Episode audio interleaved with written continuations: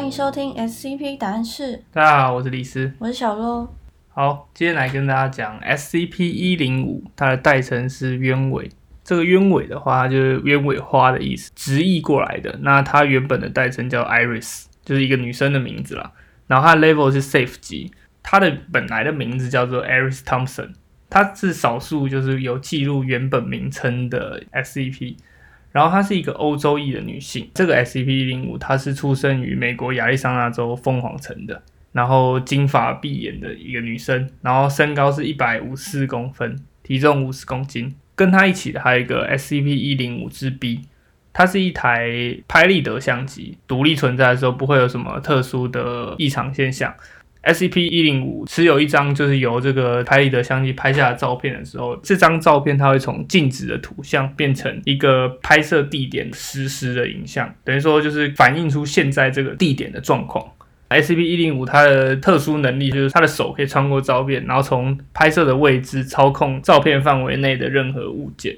这个操作过程中，被操作的那个场景的人看到的会是一个没有实体的女性手掌，从一个看不见的传送门中出现，然后来进行这些操作。SCP 一零五它不一定要透过这一台相机才有办法产生异常现象，它其实其他照片它也都可以，只是它是说一零五之 B 那一台拍立得是它用起来最顺手的。那照片里面那些实时影像，假设有人或什么，他们会有意识吗？会啊，他们会受到影响的。所以假设我拿那台相机拍你，然后被 SCP 一零五拿着，那照片中你跟真实的你是不同的两个人吗？是同一个连接起来的。所以是真实的你会感受到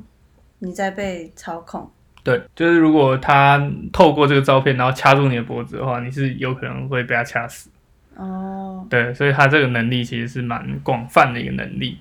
那这个 SCP 一零五的收容背景是这样：她在她的男朋友被谋杀之后不久，引起基金会的注意。当时 SCP 一零五是说，她的男朋友被杀的时候，她在跟他讲电话，她男朋友叫她去她的所在地，但是电话记录跟她自己说的不符合，让她成为这个谋杀案最大的嫌疑者。她就告诉她的律师说，她是透过跟她前男友的合照看到他被杀害的。但是这个律师就无视了这个辩解词，因为听起来就很胡乱嘛，就建议他去认罪。但一零五他就拒绝认罪，最后他就被以一级谋杀罪的罪名判处死刑。他就从死囚里面被基金会招募，然后转移到了特殊收容措施里面。他们就去确认这个一零五能力嘛，也从他家里面找到了这个一零五支笔归还给他。最后就是把它移转到基金会的站点里面，然后命名为 SCP 一零五。一零五曾经表示，就是说他曾经最多操纵过十张照片里面的物体同时，但据他自己所说，他应该可以操控更多的。提到这个 SCP 一零五 Iris 啊，我们就一定要提到他曾经在这个 Omega Seven 机动特遣队的一个服役经验。他是第二个被主动吸收进 Omega Seven 机动特遣队的人形 SCP。Omega Seven 它的代号是潘朵拉之盒，它是基金会在旧时代里面最强的一个特权队。我们等下会讲基金会旧时代跟新时代之间的一些事情。不同于主要负责攻击行动的亚伯小队，这个 Iris 小队它主要是负责侦查跟情报收集的任务。刚刚所说到这个亚伯小队，其实就是 SCP 零七六之二，就是该隐跟亚伯的那个亚伯。当时，Iris 小队跟 Bowie 委员会的合作完成了超过二十个任务，这些任务都是迅速完成，而且并没有发生任何事故，就是都完美完成。那这个所谓的 Bowie 委员会的话，其实就是在旧时代里面美国军方那边的一个组织，然后主要是这个 Bowie 委员会在跟基金会做一些沟通，他们给的旧时代基金会很多资源啊，或者是协助这样子。在这个 boy 委员会开始要求 Iris 就是 SCP 一零五进行一些暗杀相关的任务之后，他就开始变得就是情绪非常低落。他开始企图欺骗基金会说：“哎，他的异常特性已经消失，就是他已经没有办法用这个能力了。”这个时候有一个博士协助这个 SCP 一零五写了一个报告，说：“哎，SCP 一零五他已经没有能力了，我们可以把它放出去了。”这样子，但最后这个提案被拒绝了。就发现这个低博士其实是作假的，然后他还故意在收容失效里面协助 SCP 一零五逃离基金会的收容嘛。虽然 SCP 一零五逃出去了，但是当时的 Omega Seven 其他的队员也把他抓回来，当时在 leader 这个 Omega Seven 的人叫做特工 AA。那这个特工 AA 其实也有蛮多故事的。他蛮受到亚伯的赏识，他之前有跟亚伯下了一个棋，然后他下棋赢了亚伯，然后亚伯就觉得说他适合当 Omega Seven 里面的就是军师将军的角色。当时的话，特工 AA 其实是拿着一把枪抵着自己的头，然后给了 Iris 一张照片，就是枪内部的照片，跟他说这是这把枪内部的照片。如果你还有能力的话，你就把这把枪里面那个撞针移除出来，不然的话，我就会开枪打爆自己的头。他就三二一打，艾瑞斯就没办法，因为他是他以前的队友嘛，他也不忍心让他这样死掉。因为特工 AA 其实也说，如果我没有把你带回去，我回去一样是挂掉了。所以最后艾瑞斯就救了他，然后就被特工 AA 带回去了。特工 AA 把他带回基金会站点的时候，就发生了一个巨大的事件，叫做零点事件。这个零点事件其实就是介于基金会的旧时代跟新时代之间的一个事件。我们等下再来讲这个。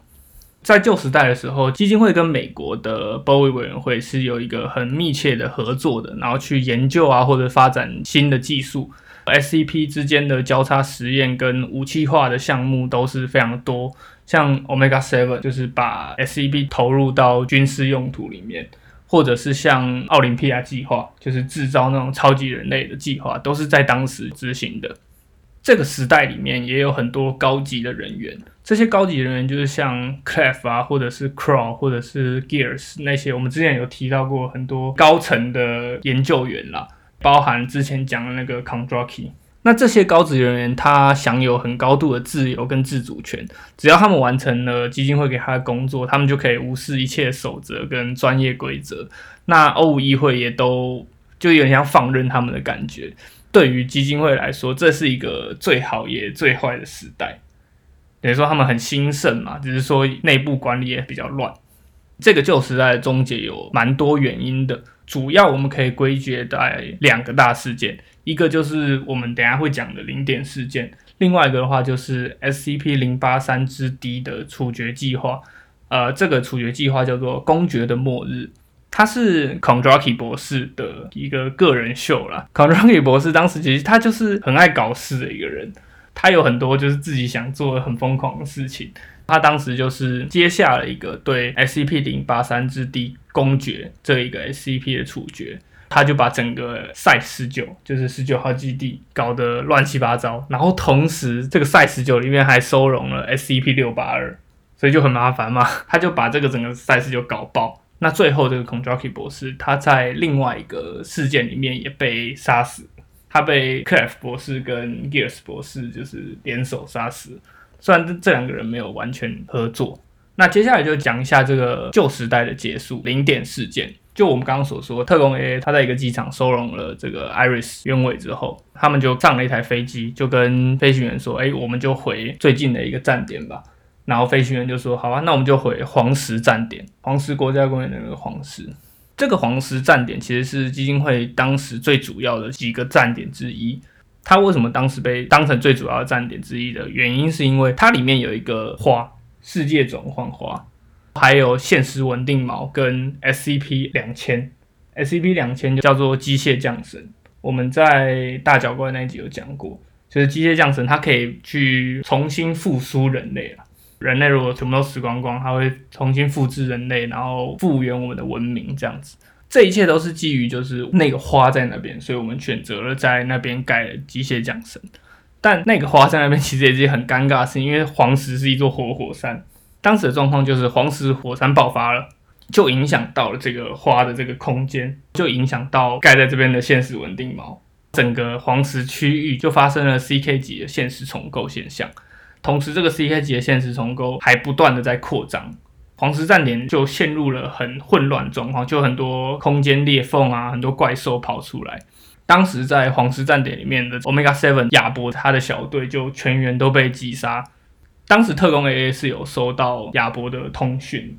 亚伯跟他通讯的时候是跟他说后面就交给你了，因为他要挂了，就亚伯要挂了。虽然亚伯会复活了，但亚伯复活不一定多久吧。特工 A A 就带领了这个 Iris 的小队进入了黄石站点。哦，虽然他是带领 Iris 小队，但是他没有带 Iris 本人，因为当时 Iris 他是一个囚犯的身份，因为他逃走嘛，他就叫当时那个飞行员叫载 Iris 去别的地方，所以 Iris 当时是没有进黄石，然后特工 A A 就跟 Iris 小队进了黄石嘛，然后就遇到了该隐，就是零七三，然后他们就跟着该隐进了黄石的深处，然后这个同时就是亚伯也在站点中的那个他的石块里面复活了，因为站点内部就是很多怪兽跟异常嘛，就发生了很多状况。这个特工 A A 最后也死在里面，他跟他女朋友还有所有的 Iris 小队都死在里面。该隐这个时候他就跟着，因为他当时有点像是把特工 A A 放在前面，然后特工 A A 挂掉之后他就进去。但是其实该隐自己不会死掉，他把特工他让他让特工 A A 死在里面，可能是有他自己的考量，他自己的原因，但是不知道为什么，反正他就让他们死在里面。然后他最后该隐在花的那个房间跟亚伯会合。那亚伯看到该隐，那就俩起来。但是特别是，他们并没有打架，就是亚伯可能知道现在有更重要的事情要做。他不是可以从异次元空间里产生那个刀刃吗？他就用那个刀刃刺到那个花里面。那他把刀刃刺入花里面之后，这个花就发生了一些变化。它本来从一个五彩绚丽的花，变成了一个黑色的荆棘了。这个时候，所有由于黄石站点的 CK 级限制重构导致的乱象，似乎就是全部都被导正了。之前基金会在 SCP 两千里面收容了很多不同的 SCP 嘛，这个东西已坏掉。基金会当时他们那些 O 五议会在讨论的时候，认知的现实都变成说：，诶，我们现在应该是还没有收容超过一千个 SCP 的。这一刀插下去，就突然回复了，大部分的回复了。但事实上，这个回复并不是时间倒流的概念，它是硬把感觉比较正确的时间接上了。它接上这个时间，但事实上还是有很多 bug。就比如说，特工 A 他虽然复活了，但其他的小队员都没复活。特工 A 复活之后，他还是受了很重的伤。他的脑海里会有另外一个说法：，对于 Iris 或者是其他像特工 A 的记忆来说，他们的记忆是处于 Omega 小队死于就是亚伯的屠杀当中。亚伯本人他可能不知情，或者是他根本就不 care。欧议会其实都没有掌控现实重构的记录的能力，只有一个人会，这个人叫做欧五之十，就是十号的欧五。欧五总共有十三个人，这个十号的欧五他叫档案员，他可以感知到每次的现实重构或者是时间重启的事件。对他来说，这其实是发生了一次 TK 级的时间线破碎事件。就看起来好像没事，但事实上时间线有很多地方根本就已经烂掉，就碎乱七八糟，就发生了很多 bug 嘛。但 O 五之一就跟 O 五之十说，你就不要再管这些，不要再追查这些，我们就是现在好好做我们自己的事情。零点事件就到此结束，因为他们就 reset 嘛。那零点事件结束之后，新时代就来了。那在新时代来临之后，就是有大量大量的 SCP 在九年之内被收容。远超于过去的速度。这个所谓远超于过去的速度，其实是来源于时间线的 reset。很多 SCP 还是在外面嘛，它并没有被重新倒回 SCP 两千之中。它不是时间倒流，它是时间重新接上了。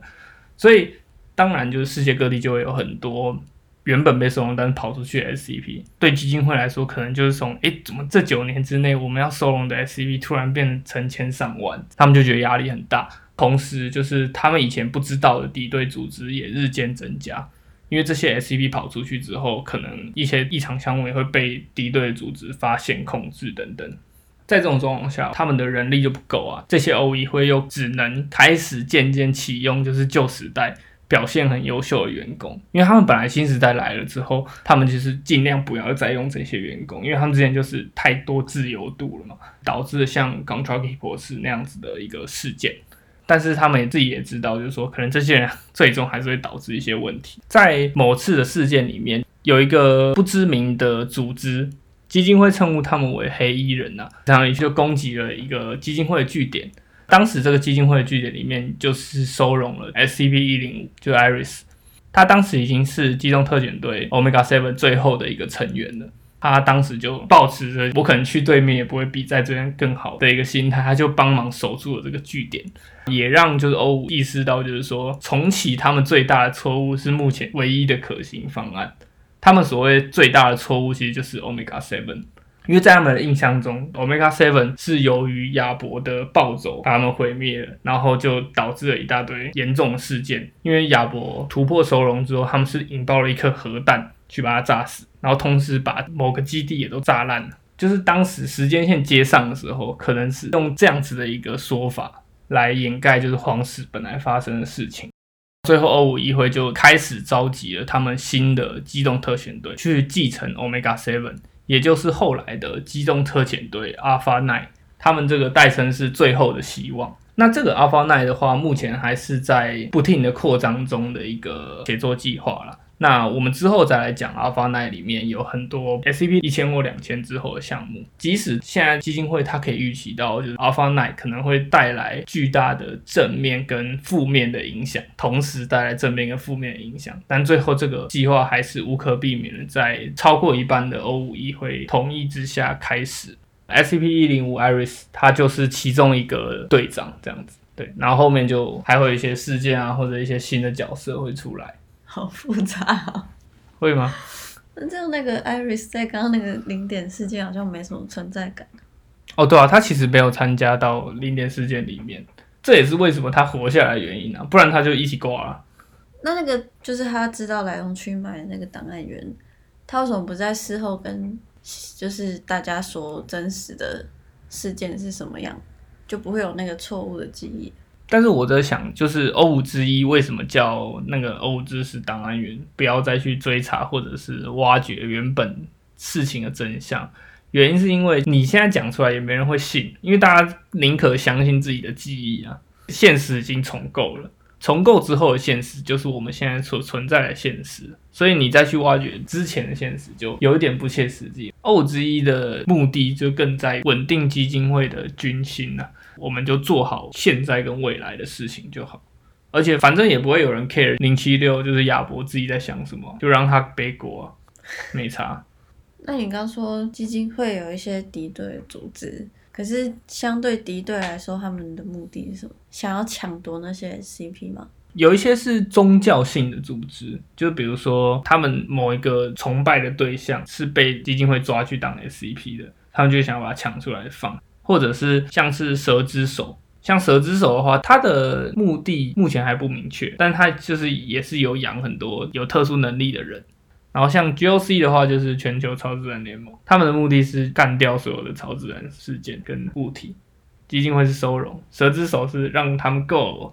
可是你不觉得 Iris 有点无辜吗？就是她只是一个普通的女生，然后她只是可能跟她男朋友吵架，把她男朋友赶掉之后。他后面就要经历那么多莫名其妙的事件。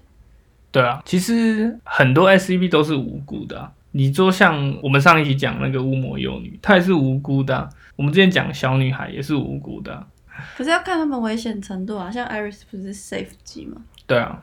那应该还好。她是 Safe 级，是因为她一直以来都很配合基金会的任何的行动或者是措施等等，但是不代表他。心理承受了压力没有很大，他其实还是承受了很多心理上的压力，就是他们就要去杀人啊，就要去执行一些很危险的任务。那是一个普通人，他确实是压力很大。但对于基金会来说，其实这些 SCP 对他们来说都不是 he 或者 she，他们都是用 it 来称呼。这些 SCP 对基金会来说都是工具。当你被编列成一个 SCP 的时候，他们就没有把你当成一个人看。所以这是一个很冷血也很现实的事情，但是基金会就是站着一个绝对的大义在做事情，他就是在收容，就是在保护这个世界，所以他会说他自己做的这些事情都是必要之恶。以上的话就是今天我们分享这个 SCP 一零五鸢尾 Iris 的一个讯息，之后的话我们再来跟大家慢慢分享机动特遣队 Alpha Nine 最后的希望他们的一些故事跟一些内容。今天讲的零点行动啊，或者是基金会旧时代、新时代的一些故事，呃，我想要知道，就是大家会不会觉得这个东西太复杂？那如果今天这个东西太复杂的话，我们尽量之后还是讲一些比较个案型的，然后或者是有趣的就好，像上一集自杀入角色那种，因为这种呃，其实我在整理这些基金会的文档，因为它的讯息量就很大嘛。那我们的节目就是十几分钟、二十几分钟，所以其实我也不是很有信心，就是说我可以一下就把大家讲得很懂。但如果大家觉得就是听过去还可以理解，或者是还觉得哦还算有趣的话，可以就是在留言区告诉我们，让我们对未来的一些创作方向有一些灵感啦。不然的话，我其实也不太确定，就是说大家对像这种比较复杂的故事接受度怎么样，或者是大家喜欢听哪一类的。对我目前的话，就是尽量都都讲，然后看大家的反应。对，